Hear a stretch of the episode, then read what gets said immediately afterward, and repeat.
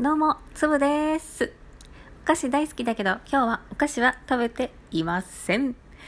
今日は、ちょっとお話ししたいことがありまして、夢についてなんですけど、皆さんは夢を毎日見ますか？私は比較的多く夢を見るんですけど、まあ、長いこと生きてるから、夢を見る回数も、まあね、どんどんどんどん増えていくわけだから、膨大な数になってると思います。皆さんは、夢の中に地図がありますか？っていうのをすごく知りたくて、うん、私はあるんです。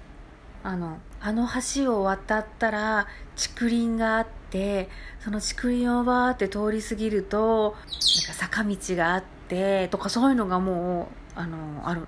なんかその地図が完成したら、なんかその世界に、わってテレポーテーションするんじゃないかっていうような、そんな感じですね。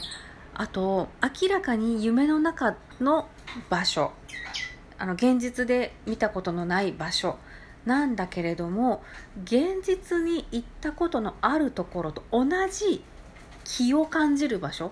うーん、なんていうのかな。高層ビルがバーってある場所で都会のところなんだけど、この気、この空気感はロンドンのあそこだなとか、全然違う、なんか昔話に出てきそうなあの山なんだけど、この感じは私が行ってた高校の近くのあの雰囲気、あの木の感じだなとか、そういう感じなんですよね。っていう感覚は他の人にはあるのかなと思って。あと、もう言葉なんかでは言いら言い表すことができないぐらい、ものすごく綺麗な、えー景色とか、ものすごく綺麗なあ光景、映像みたいなものとか、そういうのはありますか？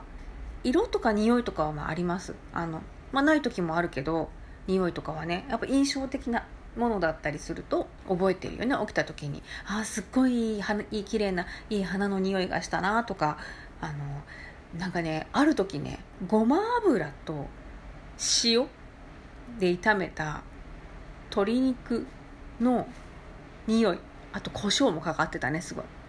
が、もう強烈な夢を見て、でも絶対これ目覚めたら誰か作ってるでしょ的な。でも目が覚めたら別に誰も起きてないし誰も作ってなかったし、えー、あんなにしっかりはっきり匂っててあんな美味しそうな匂いしてたのにあれ夢だったんだってことがありましたね。あのいい匂いとかじゃないよね。もう美味しい匂い。こんなのも夢になっちゃうんだって思ったことがねありましたね。うん。なんかそういう不思議な夢を見たことがある人は教えてほしいなって。と思います。あと、えーいつも太鼓の達人みたいに連打してくれてどうも。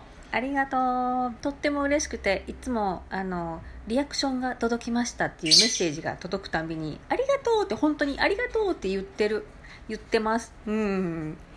ありがとうございます。というわけで今日は聞きたいことがあって、えトークしました。あなたの夢はどんな夢ですか？じゃまたね